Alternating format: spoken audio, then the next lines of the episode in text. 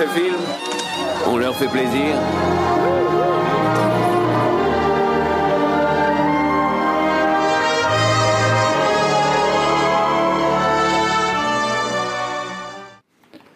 Bonsoir amis amis euh, cinéphiles, bienvenue pour euh, cette nouvelle émission euh, cinéma de euh, Collective Radio Cinéquanon pour une nouvelle session, pour la deuxième partie euh, de plein écran euh, sur le thème des adaptations euh, de BD au cinéma.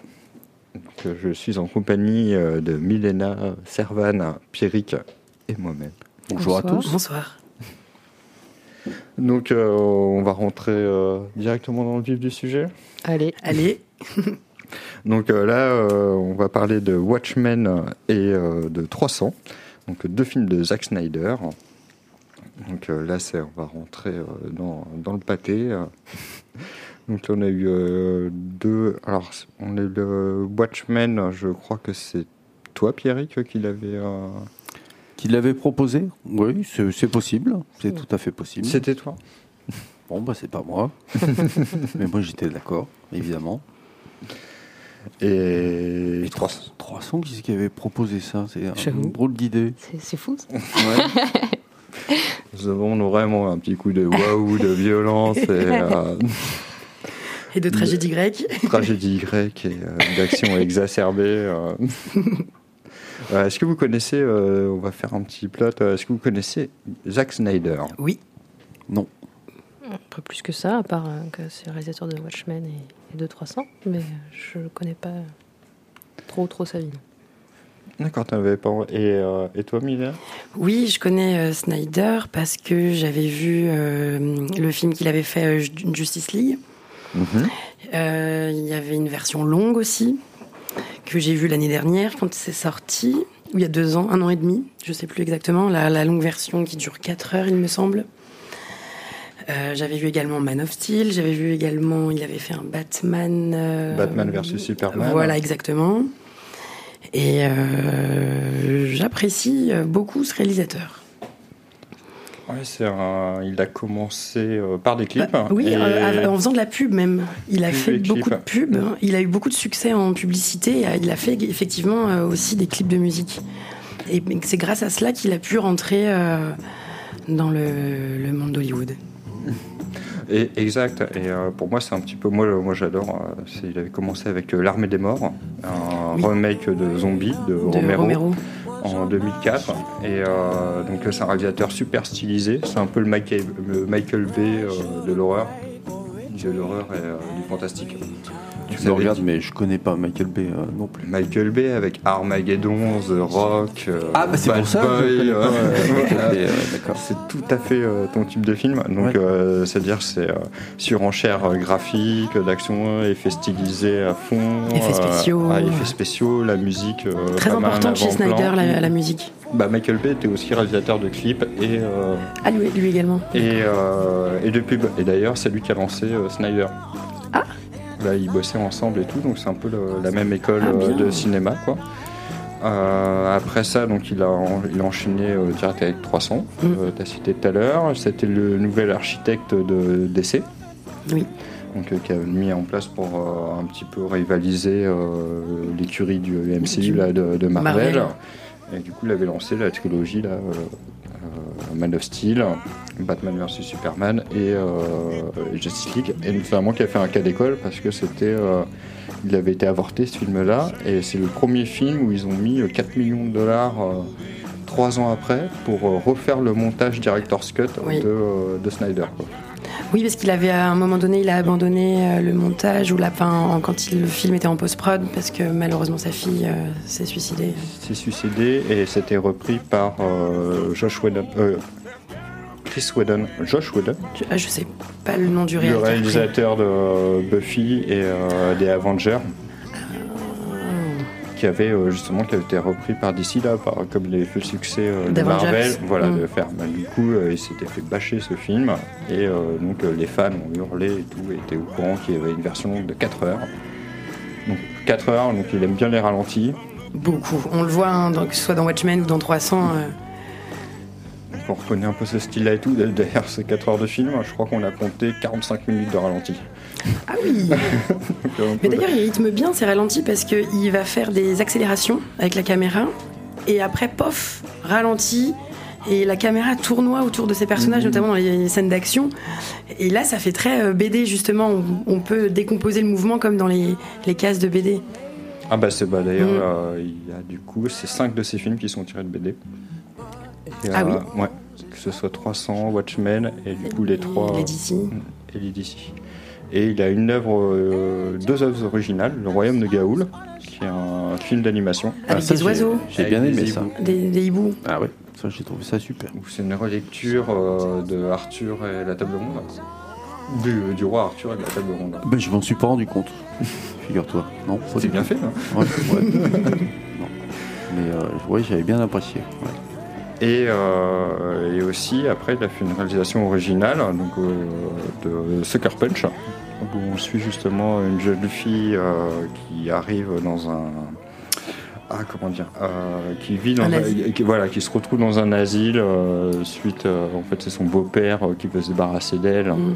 Et, euh, et donc on, on la voit, on voit la vie dans, dans cet asile-là, puis en fait elle fantasme la vie dans cet asile-là comme euh, si elle se voyait comme une guerrière et elle se donne une quête pour pouvoir échapper de l'e- de l'asile. Et en fait au lieu d'être dans l'asile, donc là on a l'impression d'être dans un bordel, et là il y a toute une deuxième et troisième lecture autour de ça, euh, très graphique aussi, avec énormément de, de clips musicaux. Il y, a, il y a énormément de chansons qui ont été reprises, notamment par Björk. Euh, là je les ai pas tous en tête. Et les acteurs aussi ont repris euh, des chansons qu'ils Oui. ont chantées eux-mêmes pour le film. Sweet Dream. Oui, Sweet Dream, chanté par Emily Browning, je crois. Mm, mm, exact. Euh, T'as aussi euh, Where is My Mind qui est repris dedans Ah oui, aussi en version cool. Mm. Non, je, je le conseille vraiment. Donc euh, voilà, tout un pan de cinéma, il peut être critiqué. Après, il y a. il y a- Il va, il va l'être. Ça Le c'est le gros morceau. hein. Gros Ah, morceau, euh, gros muscles, euh, gros sous. Ah, ça va se battre. ça va se battre. Il va y avoir de l'action, de la sueur et du sang. euh. Est-ce que tu pourrais nous pitcher ça euh, Donc on va commencer par euh, 300. Alors euh, 300, euh, c'est euh, ça on est en moins 470 avant Jésus-Christ, euh, au début des guerres médiques. Donc euh, il y a l'empire perse euh, mené par euh, Xerxès qui euh, s'empresse euh, de conquérir euh, la Méditerranée et qui arrive sur la Grèce, qui est séparée en- entre plusieurs cités-États. Donc quelques-unes qui ont cédé et d'autres qui ne veulent pas plier le genou, notamment Léonidas, roi de Sparte, et qui décide à, l'encontre de tous des politiques et de la décision des dieux, entre guillemets, de mener le front avec 300 hommes et partir dans les Thermopyles pour euh, se battre contre euh, une armée de plusieurs dizaines de milliers euh, de Perses. Et on va voir, on va suivre leur, sacrifice et la vie, la conception des Spartiates. Bonne annonce.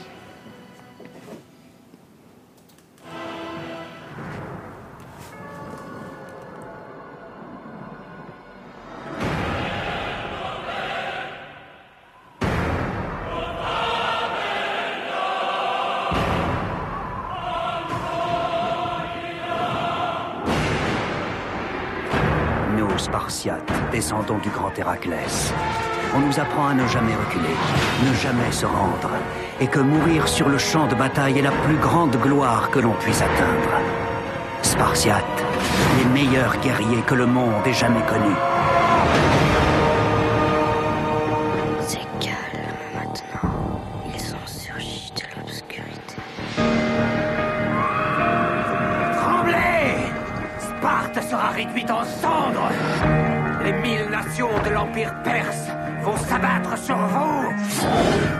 Tu menaces mon peuple d'esclavage et de mort C'est de la folie De la folie?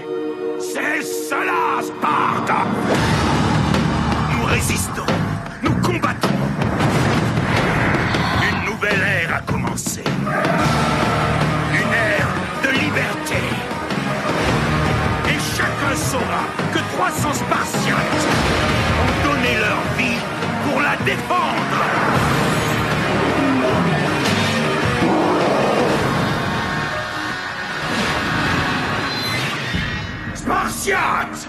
Ce soir, nous dînons aux enfers! Ne leur donnez rien Mais prenez-leur absolument tout!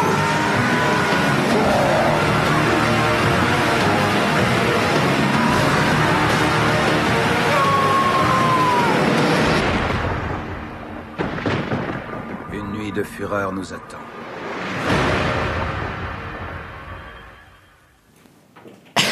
Quelle bande-annonce Ah, c'est intense. Hein. C'est un film donc pour les sourds et les malentendants. Ah bah là, euh, ça transpire euh, la virilité, euh, et c'est comme ça pendant deux heures. hein. ça, ça n'arrête pas, euh, ils ne parlent pas, ils hurlent. Ouais, ouais, ouais. ouais. Ça, c'est. euh, Donc c'est Première constatation.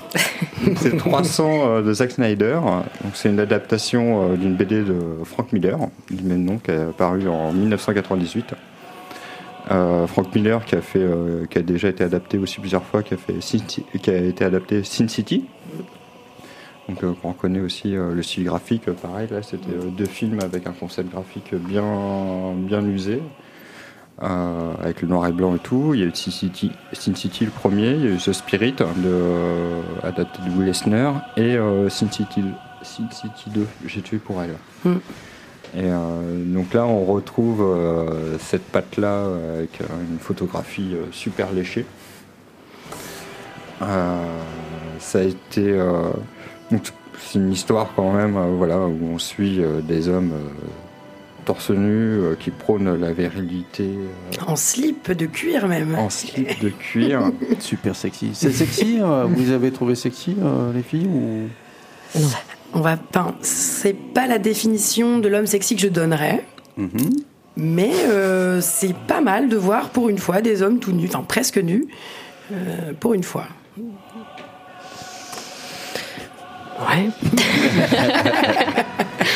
Est-ce que c'est le fantasme d'hommes et de femmes euh, Mais c'est vrai que oui, c'est une vision assez fantasmée. Bah, De Mm. toute façon, euh, voilà, il a été, donc ça reprend. euh, c'est une adaptée euh, donc de 300 de Frank Miller, qui lui-même s'est inspiré donc de l'histoire de la bataille des Thermophiles. Mais après, en aucun cas, c'est. Il y a eu beaucoup de critiques. Ce n'est pas une reconstitution historique. C'est quelque chose de fantasmé. quoi. C'est que ce soit dans le comportement euh, des Spartiates, que ce soit dans la représentation euh, des Perses, Mm. qui sont montrés assez difformes. Il y a tout un côté fanta- fantastique et tout euh, qu'il y a derrière. D'ailleurs, il y a eu beaucoup. euh, il y a la Turquie a porté plainte à l'ONU Étonnant. pour, Étonnant. euh, pour ce film parce que c'était une vision euh, rétrograde et raciste euh, vis-à-vis de, de la culture euh, arabe. Oui, parce qu'ils sont désignés comme étant barbares. Or, euh, c'est vrai que les Perses ne l'étaient pas. Ah, et puis euh, tout euh, le monstrueux aussi, c'est à chaque fois qu'on les voit, tu as toute cette monstruosité. Mais après, ce qu'il faut pas oublier, c'est que donc c'est une fable et que c'est raconté par un survivant.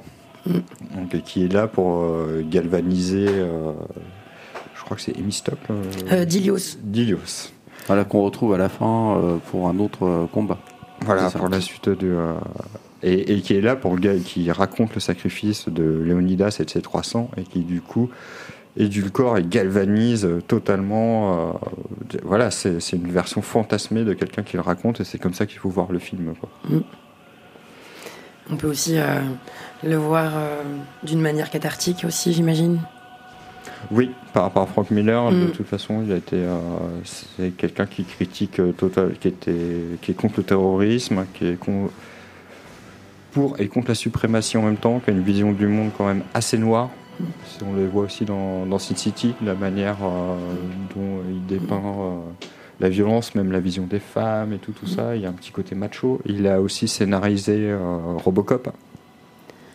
Le 1, et, euh, le 1, le 2 et le 3, qu'on préfère oublier. Et il a fait aussi une adaptation euh, BD. Donc euh, c'est quand même des œuvres qui sont assez euh, politisées, et, assez brutes de coffrage, même en limite fasciste. quoi.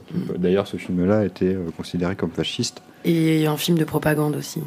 Oui. Oui, il y a eu beaucoup de critiques auprès des Américains qui, voilà, qui, ce serait un film de propagande. Voilà, dans le sens où ça dépend euh, qu'une seule vision. Mm. Ah non, je, je me disais que euh, de tous ces films-là, finalement, il y a quelque chose de très politique qui ressort. Euh, Mm. Est-ce que c'est lié à l'adaptation, enfin que ça, ça part à la base d'une BD et que c'est la BD qui est un objet politique? Enfin, je sais. Tu parles de- des films de Miller ou aussi, Non, les, les quatre films les quatre. Oui, oui, aujourd'hui. Est-ce que c'est pour ça qu'on les a choisis aussi? C'est peut-être ceux qui ont ressorti le plus du lot Parce que même, tu vois, même ceux qui n'ont pas été choisis, comme Quai d'Orsay, au final, Mm. euh, aussi Oui. une vision de la politique. Oui, aussi. Mm, mm. Ouais, c'est vrai. Euh, on aurait pu parler euh, de Snowpiercer. Je crois qu'il Mm. avait été sélectionné, euh, qui paraît aussi euh, une critique. euh, Ouais. Ouais, ouais. Peut-être que le trucage a été, enfin le, le- le tirage a été truqué aussi. voilà, Peut-être que euh, voilà quoi, il fallait absolument mettre 300 dans le truc. Non, je regrette pas. hein. J'ai trouvé ça assez intéressant. Mais j'ai eu du mal à, à le regarder. euh, il est long. hein. J'ai trouvé un peu, un petit peu long quand même. J'ai eu du mal. Je l'ai regardé en 17 fois, je crois. Wow. Le découpage. Donc, euh, En webisode On sent la motivation. Ouais, euh, j'ai j'ai du mal à suivre toutes les aventures. Qu'est-ce qui s'en passe comme aventure euh, de nos amis euh, Sparte? Ouais, c'est un autre cinéma, quoi. C'est, euh, c'est- pour moi, c'est un peu euh, oui, un monde euh, inconnu. Ouais, Moi aussi, ça me manque un peu de. Ça m'a pas beaucoup touché, quoi. C'est. Il manque un peu de finesse, Ouais, je pense que c'est ça. de poésie. Alors moi je suis totalement d'accord avec vous. Euh, moi je l'ai vu il y a très longtemps, j'avais 15 ans, j'étais ado, donc j'avais détesté le film, j'avais trouvé ça affreux, d'une violence absurde, enfin pas absurde mais d'une violence euh, gratuite, euh, de- de- trop viriliste, trop... euh, Bourrin? voilà exactement. exactement. Et en le revoyant pour l'émission, eh ben, grande surprise, euh, je me suis vraiment surprise à apprécier, mais parce que je l'ai, je l'ai regardé avec un autre aspect, sous un autre angle, euh, parce que j'ai trouvé que, enfin, ce qui m'a particulièrement intéressé dans cette revision du film, enfin, dans cette euh, re- euh, c'est que comment on passe, enfin, comment l'adaptation de la BD au cinéma offre une dimension totalement théâtrale au film alors qu'on est quand même sur un film à gros budget, euh, action, violence et compagnie. Et en fait, euh, le film est vraiment écrit comme une tragédie grecque. Et on retrouve toutes les composantes de la tragédie grecque, enfin de nombreuses composantes, de nombreux éléments de la tragédie euh, antique grecque dans le film. Euh, notamment, ben, le film s'ouvre sur une, une scène d'exposition. Et au théâtre, dans le théâtre grec antique, la scène d'exposition, c'est la scène importante dans laquelle on va énoncer, on va informer le spectateur, le qui, quand, quoi, où, comment. Et euh, en parallèle, il faut surtout pas que ce côté informatif vienne ennuyer le spectateur. Donc, on va mettre un petit peu d'action, on va mettre quelque chose de d'accrocheur. Et c'est ce qu'on retrouve dans 300, dans les premières séquences du film, avec l'émissaire perse qui débarque. Donc, on a euh, le contexte de l'histoire, le, le quand, qui, quoi, comment. Et après, on part sur une scène culte, j'imagine, pour les amateurs d'action, avec le roi Léonidas qui pousse complètement l'émissaire perse dans un trou béant. Et là, on a complètement euh, l'illustration parfaite, entre guillemets, enfin pas parfaite, mais du début d'une tragédie grecque. Et puis en fait, ça parle, et c'est en fait, c'est tout un caractère, et en fait, c'est une droiture. Euh, comme tu vas voir certains films, ça va être autour du Jedi ou Mm. euh, des choses comme ça, de la compassion. Là, eux, c'est c'est des insoumis. Euh, la vie est dure, il faut être euh, toujours droit, mais c'est même pas une question.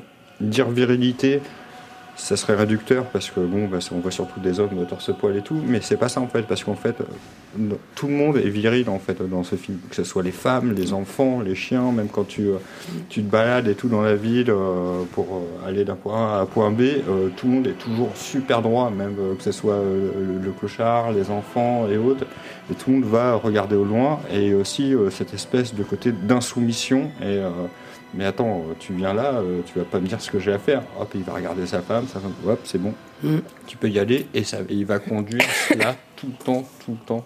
Et ça va être tout le long du film, tous les dialogues qu'il peut y avoir, euh, toutes les actions, etc., et les interactions entre ces personnages-là, ça va être pour justifier ou démontrer euh, ce, ce côté d'insoumission. Et je retrouvais aussi, bah, comme tu disais, euh, le côté un peu... euh, T'as le côté sacrificiel et puis de croire jusqu'au bout euh, cette espèce de notion. Il dit pour lui, euh, je meurs. il- en fait, il se sacrifie pour la liberté. Mm. Donc là, ils partent à 300, perso- à 300 personnes. Il euh, choisit ses 300, euh, euh, ses 300 meilleurs soldats parce qu'il ne peut pas partir avec toute son armée. Il les choisit aussi de manière à ce qu'ils aient tous une descendance. Mais à chaque fois, il y a quand même aussi une signification derrière. Et ça, j'ai trouvé ça très beau. Un peu comme euh, Bravart. Ah oui. Ah oui, le bah oui. final me faisait Oui. penser beaucoup aussi Ah bah, à c'est ce aussi- côté. euh, Oui, oui. C'est euh, C'est aussi bourrin que hein. Braveheart. Bah oui, non, Ouais, mais, ouais. euh, c'est exactement ça. Les, les batailles avec beaucoup moins d'interviews entre deux. ouais. Et aussi dans les, dans les éléments euh, qui caractérisent le, le théâtre grec euh, antique, euh, c'est qu'on retrouve des personnages nobles, de haut rang, euh, il y a des sacrifices, il y a des rites, il y a la présence des dieux qui est très importante, puisque euh, le théâtre antique, il est né euh, des fêtes religieuses en l'honneur de Dionysos, avec les dithyrambes, les chants, les processions, les danses. Donc, et on racontait aussi, euh, au-delà de l'aspect religieux euh, de Dionysos, on racontait les, les histoires des héros grecs dans, à travers le théâtre donc euh, antique grec. Donc du coup, c'est vrai que 300 s'inscrit là aussi totalement euh, dans la tradition euh, du, du théâtre grec. Et là-dessus, je trouve ça très intéressant parce que comme c'est hyper contrasté avec cette énorme violence, etc. Mais il y a une grille de lecture qui peut être subtile. Et ça, ça m'a, ça m'a intéressé de le redécouvrir sous cet angle-là. Moi, j'ai- en parlant de contraste, j'ai bien aimé juste, euh, le au niveau de l'esthétisme, euh, euh, comme dans euh, Sin City, euh, la forme est incroyable. Et pareil dans 300. Franchement, j'ai bien aimé le- ce contraste-là, très très sombre, avec. ouais, je, je crois que c'est un peu la seule chose qui m'a plu. Mais c'est vrai que la photographie est très picturale. Mais si tu, tu retrouves les codes en fait, de, bah, comme dans Sin City, sauf que Sin City c'est en noir et blanc, donc il joue avec les négatifs. Et là, pareil. Là, Il y a de c'est- la couleur aussi en Sin City. Euh, juste Très pour peu. marquer. Il y en a peu de couleur. ouais, il y en a très peu. Très ouais. peu, je Ça crois. va être les rouges à lèvres, rouge, quelques, Oui, le rouge, ouais. le rouge et puis un peu le jaune là, Mm. pour marquer quelques trucs. Mais Mm. comme la BD en fait, hein, ça correspond chaque case euh, Mm. correspond à la BD en noir et blanc. Et 300 donc il l'a fait en couleur. Et en fait, tu retrouves, euh, j'ai pas eu l'occasion de lire la BD, mais j'ai j'ai pu voir sur internet pas mal de cases, et c'est exact, tu vois le film.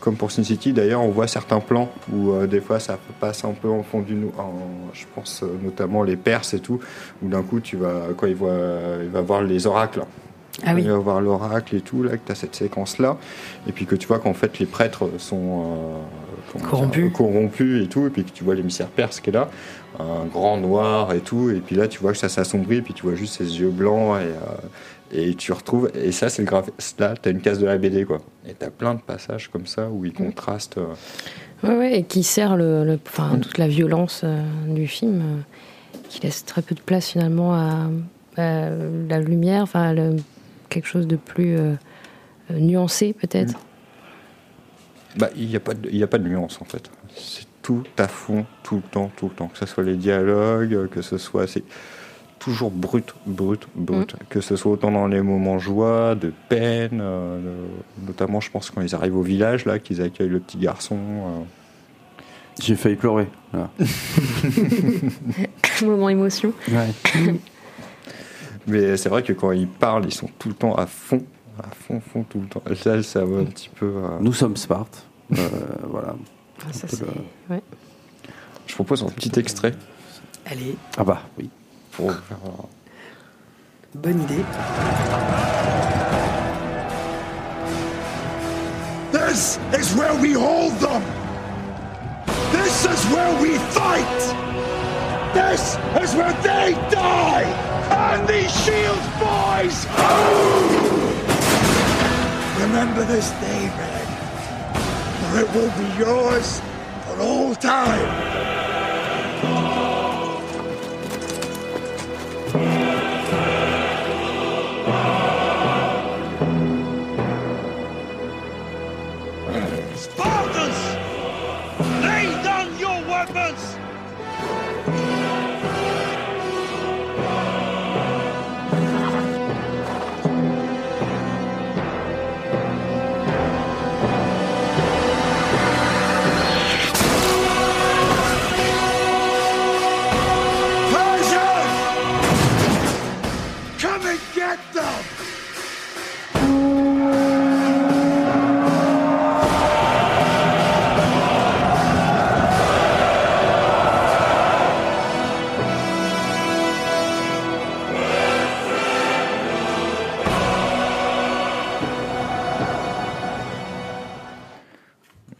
Entendait Léonidas galvaniser euh, ses hommes.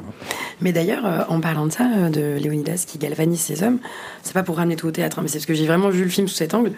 Et ce qui m'a marqué, c'est que Léonidas, quand il s'adresse à son armée, il est comme dans le théâtre primitif grec, c'est-à-dire qu'il y a un chœur qui est formé d'hommes, qui chantent, et un protagoniste. Et c'est exactement la structure qu'on retrouve avec Léonidas, qui galvanise ses foules, enfin ses foules, son armée. Et euh, l'armée euh, pourrait représenter le chœur. Et d'ailleurs, le chœur euh, répond, parce que normalement, en- dans le théâtre antique grec, le chœur et le protagoniste dialoguent entre eux. Ils se répondent. Et euh, bon, alors là, le, le, le chœur de l'armée répond aou, aou. Mais euh, c'est vrai qu'on on retrouve cette structure-là euh, de théâtre primitif. Ah, mais je pense qu'il a écrit dans ce sens-là. Je pense aussi, ouais. et peut-être même que Miller, en dessinant la BD, j'imagine peut-être qu'il y a pensé, et sûrement que Snyder a repris. euh, Enfin, Bah, ce serait a- intéressant de leur demander. Bah, Snyder, de toute façon, il a repris vraiment, euh, comme, il a, comme on va le voir pour Watchmen, il respecte totalement. euh, Il l'air très la- fidèle à chaque fois. Et c'est très fidèle, il a repris vraiment l'état d'esprit Mm. euh, que Miller a, Mm. a voulu transmettre. Et tout en mettant sa petite patte, sa petite touche. Il a, il a... D'ailleurs, euh, les, Spartiates, là, pour revenir un peu à Miller, euh, c'est un petit peu le fantasme, euh, comment dire, c'est le modèle des Américains. Le côté de, liberté, d'ailleurs c'est le modèle, parce que c'était des militaires, euh, qu'ils avaient euh, une formation, qui vivaient pour l'armée, qu'ils avaient toute une formation euh, d'élite par rapport à ça. Et notamment le, le fameux waouh, waouh, waouh, c'est ce qu'on entend chez les Marines, les GI et tout, tout ça, et qu'on retrouve. euh, donc ça a toujours été un modèle. On Et retrouve cette finesse chez les Américains. C'est exactement, en fait, c'est voilà, un modèle guerrier, là, patriote, entre guillemets, guerrier, on va dire guerrier. Et d'ailleurs, euh, le- 300, ensuite, au niveau culturel, euh, bah, il existe les Spartan, les Spartan Race qui ont euh, été euh, développés deux ou trois ans plus tard, qui sont les fameuses courses d'obstacles ou euh, de trial fit où en fait on va avoir un millier de personnes là qui euh, font un parcours d'obstacles de 5 km où on, se, on est dans la boue, sous les barbelés, on, c'est le dépassement de soi, il faut soulever des poids, euh, c'est euh, où on fait des entraînements. Le but ultime c'est euh, de finir la course qui est euh, tellement dur euh, et, et en fait c'est devenu au niveau de c'est lié à un certain hédonisme et de dépassement de soi et qu'on retrouve aussi en France depuis quelques depuis quelques années donc euh, qui était plus présent euh, aux États-Unis mais euh, qui s'est démocratisé pas mal je pense notamment euh, il y a eu une course à l'aigle qui a eu euh, Ah, le meudouche? le meudouche est carrément inspiré de ça en fait Chouette. D'accord. Ça arrive chez nous. Chouette. chouette. On va se régaler. La propagande, là. Bah, du coup, il y, a- il y a plein de personnes qui, au lieu d'aller en salle, bah, se- font ça, font euh, du trial fit, et puis euh, c'est, euh, voilà, c'est c'est un peu tout ce symbole-là. Et aussi, à côté de ça, euh, Snyder, enfin, au-delà de ça, c'est aussi ce qui a marqué comme Gladiator à son époque. Euh, c'est ce qui a marqué aussi tout le péplum et euh, toute euh, la violence graphique aussi. Les combats qui sont très millimétrés, calculés avec les gerbes de sang numériques. on retrouve notamment, il y a une série qui est sortie un an ou deux après, Spartacus. Je ne sais pas si vous connaissez, qui est en trois saisons. Ah non, j'ai pas vu la série. Que le film de euh, Kubrick. Deux Pour Spartacus hein Oui, j'ai pas vu la série, mais je connais que le film de Kubrick. Ouais, euh, donc du coup, il y a une euh, série de faits dessus euh, que je conseille, où on, donc on suit les esclaves. Et, euh, Parle et- pas de Kubrick comme ça à Michel parce que ça va lui faire. euh, ça me traumatise à chaque fois. Ouais. Ah, pardon. Je les vois une fois, pas plus. Moi, ça va, c'est pas je- Shining. je- je- C'est moins pire. Mais tu m'en feras pas voir Orange Mécanique. et, euh, et en fait, du coup, ça avait euh, donc le Spartacus, euh, c'était exactement ces codes-là, avec les mêmes codes graphiques et tout, tout ça.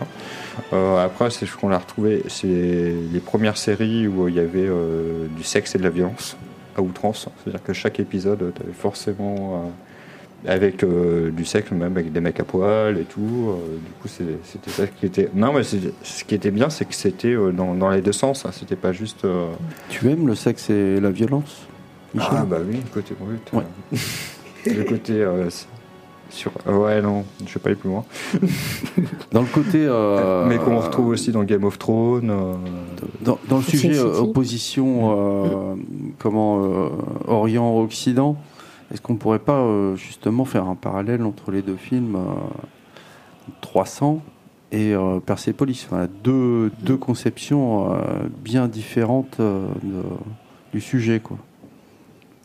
Est-ce que ça t'as pris plus de plaisir à regarder 300 C'est pas du tout le même euh, sous-texte. C'est c'est le même problème en fait, c'est le- c'est Quel l'Orient, euh, l'Orient, l'Occident quoi en fait. euh. Non. Bah si, si, si, non, si. non, parce que que ce, que ce soit Persepolis ou 300, Persepolis, ce qui est intéressant, c'est que c'est un- c'est universel.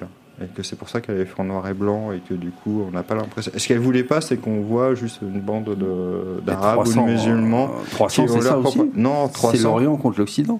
Non, c'est euh, l'envahisseur contre. euh, c'est un État contre l'envahisseur.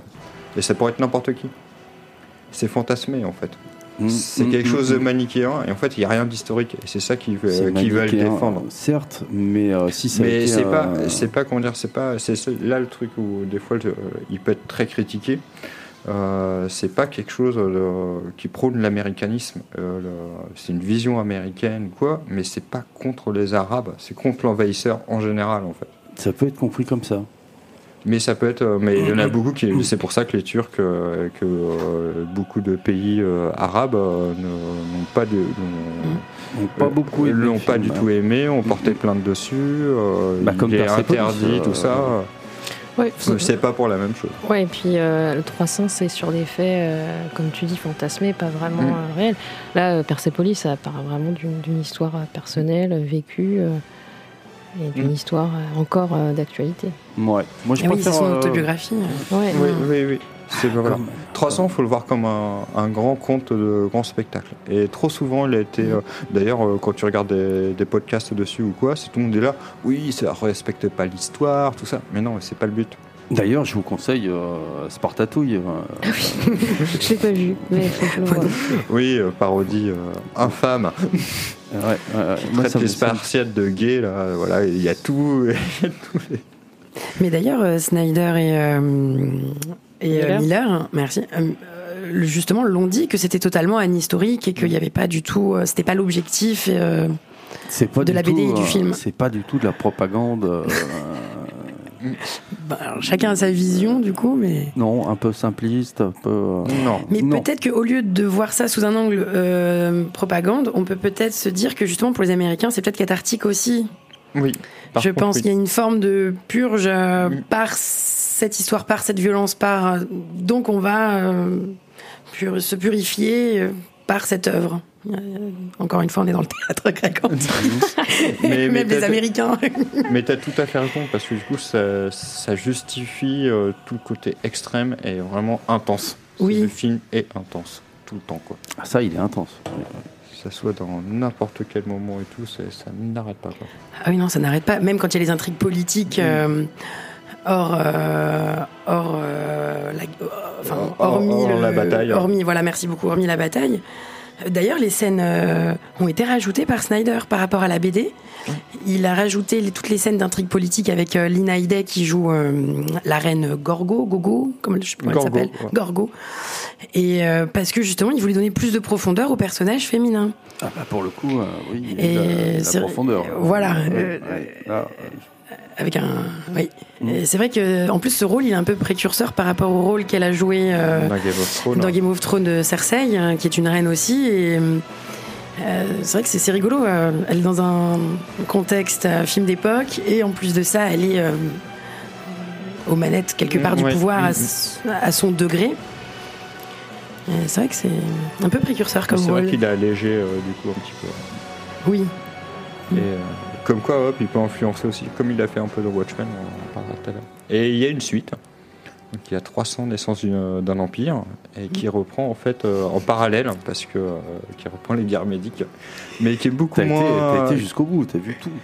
Ah mais moi j'étais allé le voir euh, au cinéma, tout ça, etc. Je pouvais plus de la vie. On est tous ressortis là, on était cinq bonhommes. Ah, ouh, ah, ouh, ah. Ah ouh, ah. Ah, j'avais pas dormi la nuit, j'étais excité. Ah ouh, ah ouh. Ah, à bloc là, ça te galvanise là, c'est- bon. Mais du coup, dans la foulée, je l'ai regardé le, le deuxième, après le, avoir revu le premier 300. Et euh, j'ai beaucoup aimé euh, la musique du deuxième. Enfin, déjà que dans le premier, j'aime bien la musique. Mais dans le deuxième, elle est encore plus euh, Ce qu'on entend là? présente. Non, non, pas celle-là. Non, non. Non, non, quelque chose de plus oriental, de plus doux, Ouais. de plus. Il est beaucoup plus lissé. Il est, Plus velouté. Il est, il est moins intense. C'est euh, même au niveau des lumières et tout, Ouais, la photo- l'unité de lieu qui change. Oui, voilà, la photographie n'est pas la même, euh, les scènes de bataille non plus. Par contre, il y a des scènes rigolotes sur l'eau. Il y a des batailles de navires avec des stratégies euh, navales assez euh, étonnantes. Quand ils se mettent tous en rond. Ouais. bon, bref. Ouais, c'est un, bon, euh, c'est un bon film d'art de la guerre et tout. euh. Ouais, il est pas mal. C'est un peu, c'est un peu l'apologie de la guerre, tout ça quand même. hein. Mais exactement. C'est ça, Spartiate. La guerre, c'est bien. Mais non, mais ça raconte des, des batailles. C'est comme l'art de la guerre ou euh, comme quand tu regardes. Mhm. Trois royaumes. euh, bah oui, Non, voilà, c'est exactement ça que je pensais. Mhm. Mhm. Ah, celui-là, il est la vraiment. puissance euh, euh, de, de l'homme viril qui est mis en avant. hein, et- Ah oui, ça, ça c'est. C'est du soldat. il y a faut du. prouver sa puissance. Voilà, c'est ça. Ouais. Il y a du muscle, du muscle luisant. Est-ce que ça t'a donné envie d'aller dans les salles de sport et de faire un petit peu de, de culturisme? Bah, j'ai fait des Spartan Race. Qu'est-ce que? Des Des combats? Non, non, non, j'ai fait de la Spartan Race. Ouais, bah, c'est comme Fight Club après qu'on te demande si on a voulu, euh, si t'as voulu te mettre sur la gueule. euh, C'est bah, comme de la lutte? Non, non, non, non, non, les Spartan Race, justement, j'ai fait euh, les parcours d'obstacles. Ah oui, c'est les parcours, euh, d'accord. Waouh, un chapeau. Ouais, moi j'ai Waouh. fait, euh, Ah, j'ai, waouh. j'ai fait une fois, puis après j'ai vu que je, j'ai- en fait, euh, faire du sport, euh, bah, j'avais pas envie d'en chier. C'était pas mon plaisir. euh. Donc euh, non, je me... non, ça m'a pas donné. euh. Non. Après t'es là, bon. C'est tant mieux euh, pour, euh, pour les gens qui aiment ça. Mais non, mais moi c'est plus l'esprit. hein. Ouais, c'est- non, j'étais impressionné. Par l'esprit euh, Sparte. Ouais, voilà. Moi c'est vraiment tout ça, et c'est vrai que je suis un défenseur là-dessus. Euh, C'est pas juste de l'hédonisme et du virilisme. défenseur des droits. euh, Mm. il reste euh, 38 minutes. Le petit, fait, euh, petit amusant, ce qui est rigolo, c'est qu'à la sortie de 300, euh, il y a eu un record en salle en Grèce. Il y a eu 325 000 spectateurs en 4 jours. Ce qui est assez incroyable pour. euh, en 4 quoi. jours, quand même, pour une sortie de film, c'est euh, c'est quand même. Euh, Non, mais j'hallucinais un peu là. ah ouais, ça peut être dangereux. hein. Et autre fait amusant, euh, c'est- Bah, ce qui est rigolo, c'est que hein. la, pardon, la, la, l'en- la tragédie la plus ancienne retrouvée, elle s'appelle les Perses d'Échille. enfin, petit fait amusant.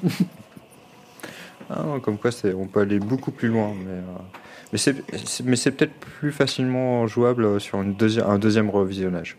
C'est vrai que la première fois, ça peut être. euh, ça peut Douloureux. Un peu piqué. Ouais, Ah oui, douloureux, c'est le mot. hein. Ah, moi, la première Tu- fois que tu je l'ai vu, ouais. euh, ouais, tu subis, ouais, c'est ça, tu subis. Ah ouais. Mais non, mais non, il reste pas 38 minutes. Non, non, il reste 22 minutes. Il faudrait qu'on passe Oui, à l'autre film. Ah là là, je suis Tu désolé. m'aides pas euh. pour les transitions. hein. Ah, désolé, désolé. Bah, Watchmen. Alors Watchmen, euh, ah alors là, il est long aussi le film. hein. On en est sur euh, 2h35, je crois, de film. Alors euh, euh, c'est vrai que il est long, mais un peu hypnotique parfois. Mais alors pour pitcher euh, Watchmen en, en 30 secondes, c'est un film choral de, super-héros à la retraite. Donc ça c'est assez original.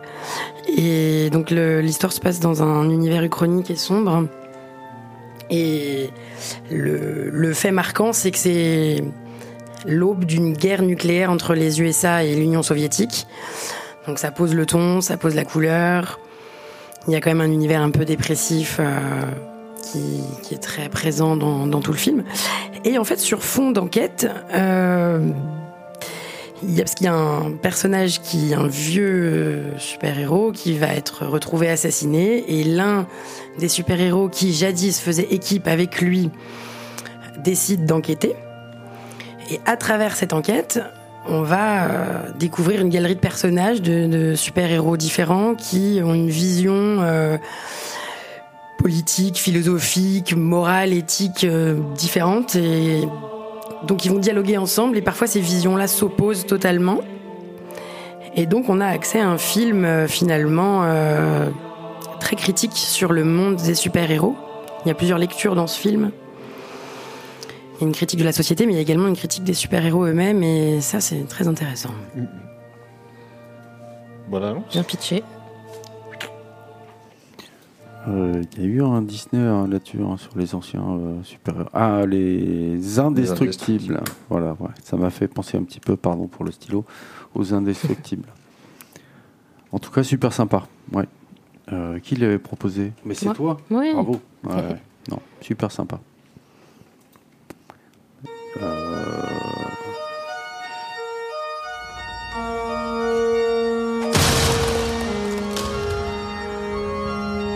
J'imagine que le moment est venu.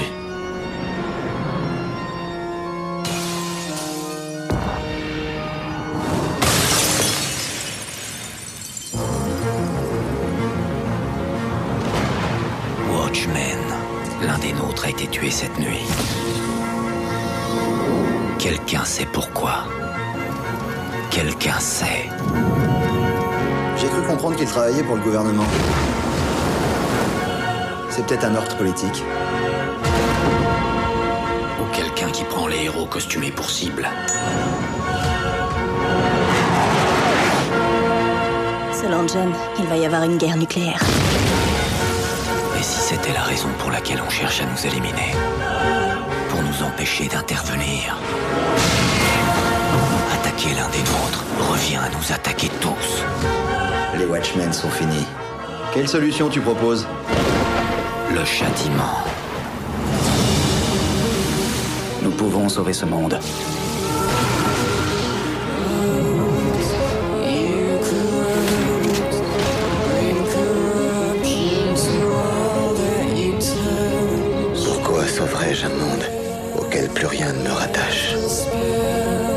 Fais-le pour moi.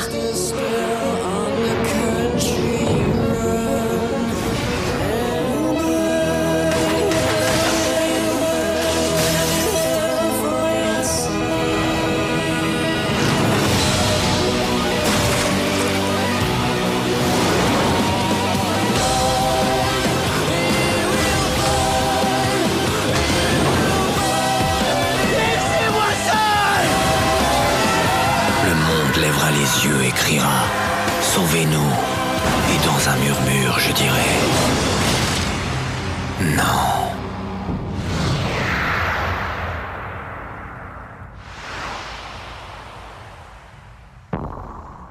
C'était la bande-annonce de Watchmen. Très belle bande-annonce. Très belle musique de Philippe Glass. Ouais, super. Je- J'adore Philippe Glass. Moi aussi. Il a fait un... Enfin, bref. Euh, Donc, c'est adapté d'une BD euh, d'Alan Moore. Voilà, c'est adapté d'une BD d'Alan Moore. Euh, au dessin, on a euh, Dave Gibbons. Je sais pas si je le prononce bien. Et les couleurs euh, par John Higgins, qui sont très belles. hein. J'ai regardé des planches de la BD. euh, Il y a de très jolies couleurs, euh, des bleus violets, euh, très très jolies. Euh, qu'on retrouve bien euh, dans le film, euh, le côté néon, par le côté néon du coup. Oui, c'est très coloré. Hein, c'est très coloré euh, malgré tout le, le côté dark euh, de la photographie. Et donc la, la BD est parue en septembre 86, euh, de septembre 86 à octobre 87. Et donc euh, le film de Snyder est paru en 2009. Et donc on, Alan Moore et Snyder nous offrent une belle euh, déconstruction du, du mythe du super-héros à travers cette œuvre. Je sais pas ce que vous en pensez. euh, donc, euh, ce qu'il faut dire, à mon avis, c'est que c'est une uchronie, déjà, dès le Oui, départ. on est dans Ça, un c'est- univers uchronique. Ça, c'est super important. Oui, très important. C'est une réécriture de l'histoire à partir d'un fait euh, prépondérant. Voilà, c'est euh, les- En fait, en gros, l'Uchronie, elle se passe à partir du moment où il y a le docteur Manhattan, donc le premier super-héros euh, qui arrive, Voilà. qui contrebalance euh, la guerre du Vietnam. Donc les États-Unis gagnent la guerre du Vietnam. Euh, Nixon se fait pas avoir par le Watergate, et là, il est pour sa troisième réélection. Quoi.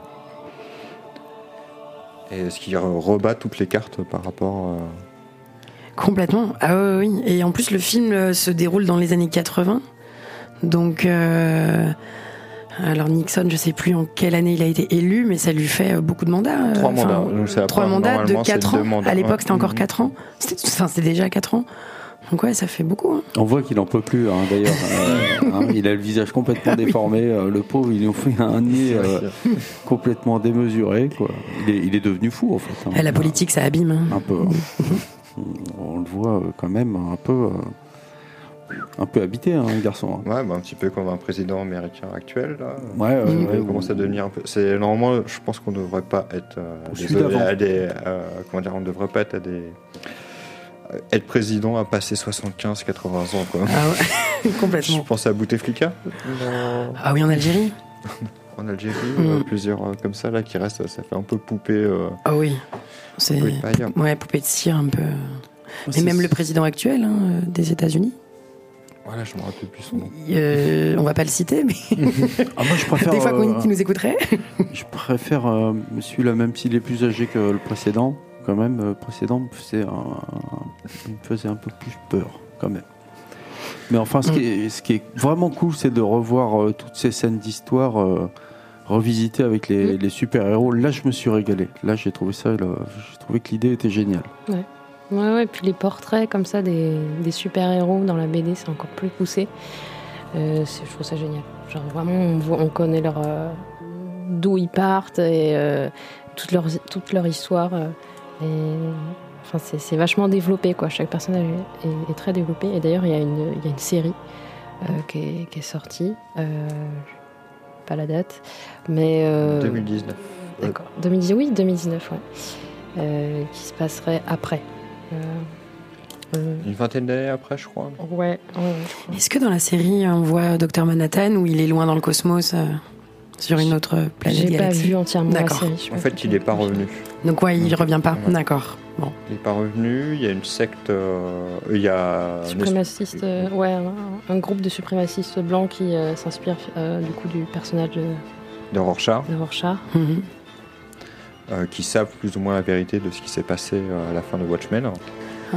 Qui a une des fins pour moi les plus intéressantes euh, au niveau cinéma, euh, histoire. Le twist est juste tout simplement génial. Mm. C'est original. Tout à fait. sans dévoiler trop, avec un petit peu de différence. euh, Il y a une super adaptation au niveau de la BD. Et euh, d'ailleurs, c'était, bah, ça colle case pour case hein, pour euh, ce qu'on voit, Mm. euh, à part. euh, Oui. Mm. Ce qui fait que bah, c'est encourageant de voir la BD parce que euh, justement, on peut, on peut approfondir tous les personnages encore plus. euh, C'est ça. et, et- et de se dire en plus que c'est vraiment bien fait. C'est pas juste coupé parce que c'est quand même super bien caractérisé au niveau de la mise en scène, notamment toute l'historique des, euh, des super-héros. L'intro est géniale sur une musique de Bob Dylan Ah oui. qu'il a fait exprès pour. là. On voit justement l'arrivée des Minutemen et puis de tout ce qu'ils sont devenus, comme ils se sont séparés jusqu'à maintenant. Là.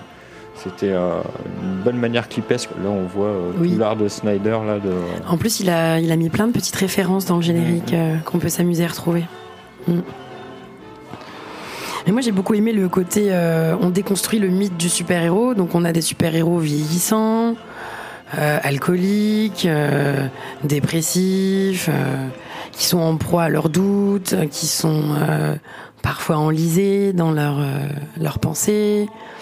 Euh, ça, j'ai trouvé que c'était très intéressant parce qu'on on n'a jamais, ouais, on n'a jamais vraiment de ce genre de portrait-là. C'était la première fois en fait. C'était voilà, c'est ça. Alan Moore a vraiment euh, Depuis, euh, depuis, il y a eu The voilà Boys. de- depuis oui, Il y a eu The Boys. qui est très bien. euh, faut que je regarde la saison 2 d'ailleurs. Voilà, Excellent. une fois, il a été Mm. Excellent. Enfin, qui reprend ouais, exactement le même, bah, comme le personnage du comédien. Le personnage, le comédien pourrait totalement être un personnage de The Boys. Mm, mm, mm. Mm. Pas tous, hein, c'est. euh, Ouais, Ou tous, oui. Mais euh, justement, ça a donné, ça moderne. Bah, quasiment toutes les nouvelles séries de super-héros que tu peux avoir ou les films maintenant sont plus dans le ton de Watchmen Mm. que euh, des héros lumineux euh, l'Avenger et autres. donc toujours un peu des, des héros borderline, quoi. Que, en fait, c'est des humains, en fait, qui, qui est derrière, qui sont capables. D'ailleurs, bah, on parle de The Boys ou, ou de Watchmen, on les voit pas beaucoup faire d'actes vraiment héroïques, quoi. Même Mm, euh, non. plusieurs fois, ils se posent la question. euh, À part euh, Spectre Soyeux et le Ouais, hibou. et le, le Archie là. mm, mm, mm. Mm. Bah, qui viennent en aide, euh, qui viennent secourir des gens euh, Oui. dans Oui. un immeuble là enflammé. là. Mm. Effectivement, oui, il y a ce passage-là. ouais. Mais même eux, ils se questionnent. hein. D'ailleurs, ils ont été arrêtés parce que euh, ils étaient, c'était une vision fasciste. D'ailleurs, c'est pas mal euh, montré dans, dans, dans le livre que euh, un moment, ils étaient en fait utilisés, ils étaient considérés comme des fascistes et puis euh, qu'ils étaient utilisés pour euh, faire de la propagande. Bah, tu les vois notamment dans la, scène là où, ils se remémorent tout ce qu'ils ont fait avec le comédien. Et tu vois le hibou et le comédien qui arrivent et qui doivent disperser une émeute. Et que t'as le comédien Ah oui. qui arrive qui fait non mais t'as pas compris, on est là pour les protéger d'eux-mêmes et tout. Et puis hum, qu'est-ce que c'est bon de pouvoir euh, buter de l'américain dans son pays là. C'est vrai que le comédien, il incarne vraiment une vision euh, totalement brutale, cynique, euh, de la perception du monde qu'il a. C'est vrai qu'il il incarne. il il est très cynique, très brutal, et il, il a une vision du monde, il est dans la destruction. Mais sans phare aussi. Mm. Il se fait pas d'illusions en fait. Non, là-dessus, il est réaliste, dans sa propre, dans, avec, dans sa propre vision. Mm. Perception. Ce qui est rigolo, c'est que c'est l'acteur qui, qui jouait le, le boss de, de Spider-Man euh, dans, dans la version euh, d'il y a 15 ans, à peu près. Ah. C'est le même acteur. Euh, Peter Parker, il bosse dans un journal. Mais c'est pas le même acteur. C'est pas lui. Non, c'est Jeffrey D. Morgan là qui est connu là pour Ah, faire oui, le ah. rôle de Negan dans Walking Dead. Ah, il lui ressemble euh, grave, quoi. Je sais pas si c'est fait exprès ou quoi, mais. euh, moi, j'ai cru que c'était vraiment le même, euh, et euh, du coup, euh, avec 25 ans de plus, quoi. Et le personnage de Rorschach, il est intéressant, hein, euh, dans sa quête de vérité, de trouver euh, l'assassin. Là, il n'y a pas vraiment. Enfin, je sais pas si on peut appeler ça un acte héroïque, mais quand il, euh, il fait un peu. euh, le il tient un peu le rôle de justicier à, à, à tuer des, des pédophiles, enfin des, des, des- des gens immondes. Et, euh, et d'ailleurs, il a une vision euh, de l'humanité assez euh, sordide et, Mm. et très très noire. Donc, ouais. Bah, c'est après, il, il devient immonde parce qu'il voit des actes immondes en fait. Donc du coup, il décide à un moment là, il raconte un peu là, il périclite quoi. Il passe de de héros à juste casser des bras. À un moment, non, mais euh, de toute façon, il n'y a pas. Bah, Quand on, on comprend son histoire, ouais, on- Ah oui, parce que oui, il y a les flashbacks de son enfance. Mm, mm, Mm. D'autant plus explicité dans le livre. euh. Après, il y a le personnage aussi merveilleux. euh, qu'on entend un peu la musique là, Manhattan quoi. Ah, Manhattan. tout bleu, tout bleu vêtu. Et tout nature. Moi, j'en la première fois. Je... suis, Oh mon dieu Ah, J'adore. Ah, j'adore, ouais. c'est- c'est sa voix, son. Ah oui. Puis quand il se dédouble, quand il se dédouble, c'est génial, notamment euh, la scène très intime avec sa compagne. Mais c'est génial. Demain, demain. Bah, ça lui plaît pas, hein, ouais, c'est ouais, comme il est plus dans l'émotion humaine, Et qu'il est pas vraiment là. qu'il est pas vraiment là. bah, je, la, je la comprends, la, la spectre soyeux. Mais c'est vrai que c'est fascinant euh, comme super héros. Oui, il, est fascinant. hein. Mm. Il est un peu euh, illuminé dans tous les sens du terme. Bah, il est complètement détaché en fait. Il a une vision en fait haute de tout et euh, c'est super bien rendu parce que quand on le voit notamment à son histoire, moi j'adore, c'est le moment où tu vois son histoire à lui, son origin story là, où il explique à la fois il se rappelle et puis il a plusieurs temporalités en même temps. Il est là, il est 8 heures, 8 heures, telle date, euh, tiens, j'ai rencontré ma femme, et puis en même temps, il repense à un autre truc, euh, bah là, je suis en train de faire un truc sur Mars, hop, et puis il est tout mélangé parce qu'en fait, il vit toutes les temporalités en même temps. C'est ça. Mm. Et là, tu as sa vision à lui et euh, comment il peut être détaché complètement. Et euh, ça, c'était vachement bien montré. C'était vraiment très très bien montré. Un- Vraiment, le personnage, euh, bah, c'est le seul qui a des pouvoirs et euh, qui donne aussi les plus belles scènes euh, au niveau visuel. euh, c'est magnifique. Quoi. Ah oui, notamment quand il est sur Mars. euh, Mm. Avec le palais de cristal là, qui- qui- qu'il a créé, c'est magnifique, qui, qui tournoie euh, Ouais, ouais. dans le magnifique. Avec l'univers en fond. Avec euh, l'univers en fond, le cosmos, là, c'est. Trop beau. Ah, ouais, il y a des très très belles images. là. Ce qui me semble important euh, d'aborder, là, euh, puisqu'il nous reste pas beaucoup de temps, c'est la fin. Je suis désolé pour les, les spoils et tout ça, mais la fin pour moi c'est super important. Ah. Qu'est-ce qui, qu'est-ce qui dégage de, qu'est-ce qu'on dégage de tout ce, ce truc, cette œuvre, ce film, ce machin. Voilà. Hum. Je sais pas ce que vous en pensez. Pour moi, c'est un film très psychanalytique, euh, je trouve, parce qu'on a euh, bah, déjà euh, l'historique des personnages, on a le, le rapport pour certains euh, parents-enfants, notamment euh, Spectre Soyeux avec sa mère. Il y a un très beau duo euh, mère-fille. C'est très rare, hein, notamment dans les films de super-héros, c'est très très rare. Et c'est vrai qu'il y a tout un historique avec le père, euh, le comédien, hein, désolé pour le spoil, euh, voilà. qui voilà, enfin bon, bon, je passe, bon, je spoil pas plus, mais c'est vrai qu'il y, a- il y a le père absent, le père inconnu, enfin, il y a une révélation, c'est hyper intéressant. En fait, il y a plein de doubles vérités. il y a plein de tout, voilà, exactement, il y a plein de double vérités. Voilà, c'est tu crois que je- notamment quand elle en veut à sa mère et tout, puis qu'elle comprend en fait euh, à la fin du film bah, ce qu'a vécu sa mère et de ce qui a pu être derrière. Euh, comme on voit aussi euh, bah, l'acte du méchant final, bah, la- le final, hein, quand on voit ce qui se passe. Là, il y a une double version quoi. C'est euh, Ouais, c'est ça. qu'est-ce qu'on peut supporter, qu'est-ce que qu'on je peut tenir. ouais.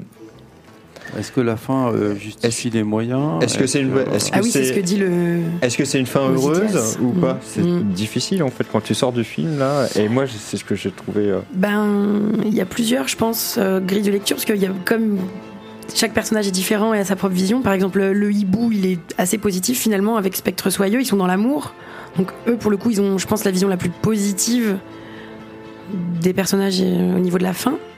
Mais euh, oui, mais en même temps, c'est- ils ont une acceptation sans être, euh, sans être d'accord. Bah, du coup, ils acceptent et puis ils disent oui, ouais, c'est affreux, mais Attendez, euh, ça va être comme ça. mais à côté, euh, il faudrait euh, d'abord préciser ce qui s'est passé. Je suis désolé. hein, mais, Ah vas-y, bah alors euh, vas-y, vas-y, Vas-y, vas-y. Parce qu'à la fin, euh, donc il y a une, euh, il y a une destruction de plusieurs euh, Attends, autant, y- autant y aller direct. Donc, en Ouais. fait, à la fin, on se rend compte qu'il y a de- un des héros qui euh, décide de- pour euh, éviter une guerre nucléaire qui est vraiment très proche euh, Mm. de se faire, parce que la tension est vraiment trop forte, qui du coup euh, décide de faire exploser lui-même euh, plusieurs villes à travers le monde, de tous les euh, donc les Russes, les Chinois, tout ça, etc.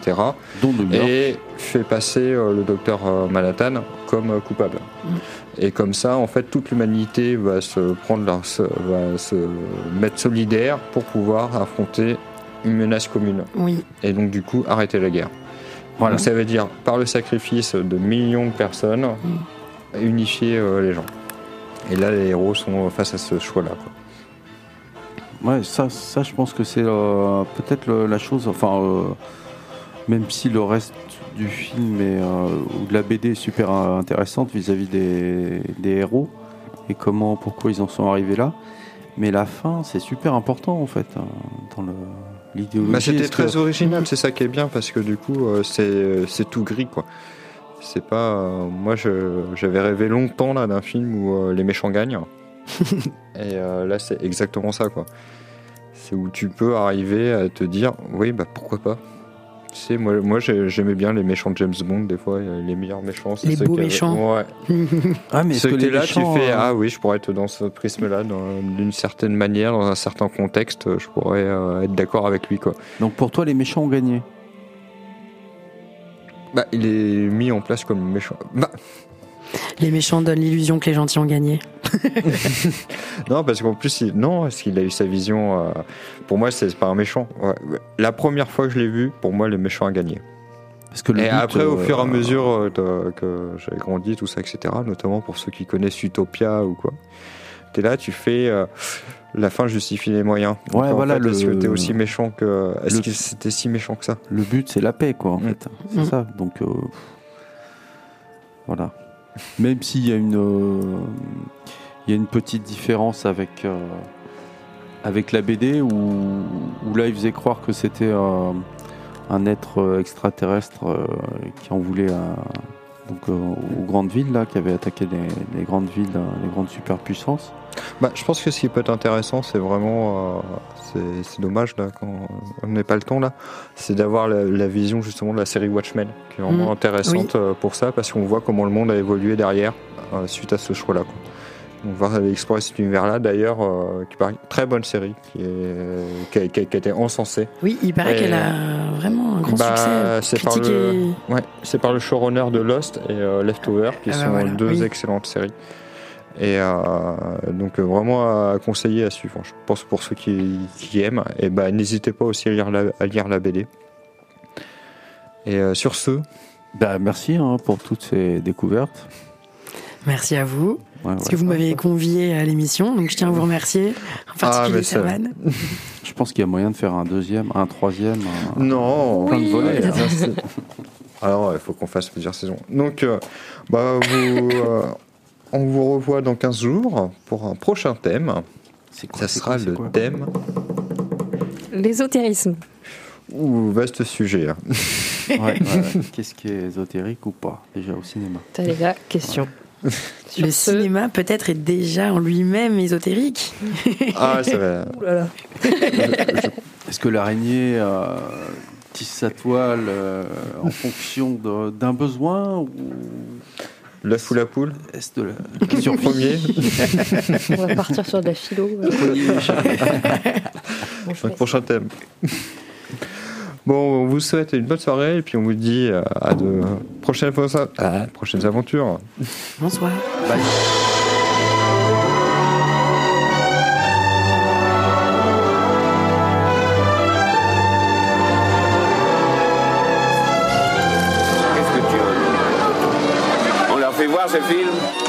On leur fait plaisir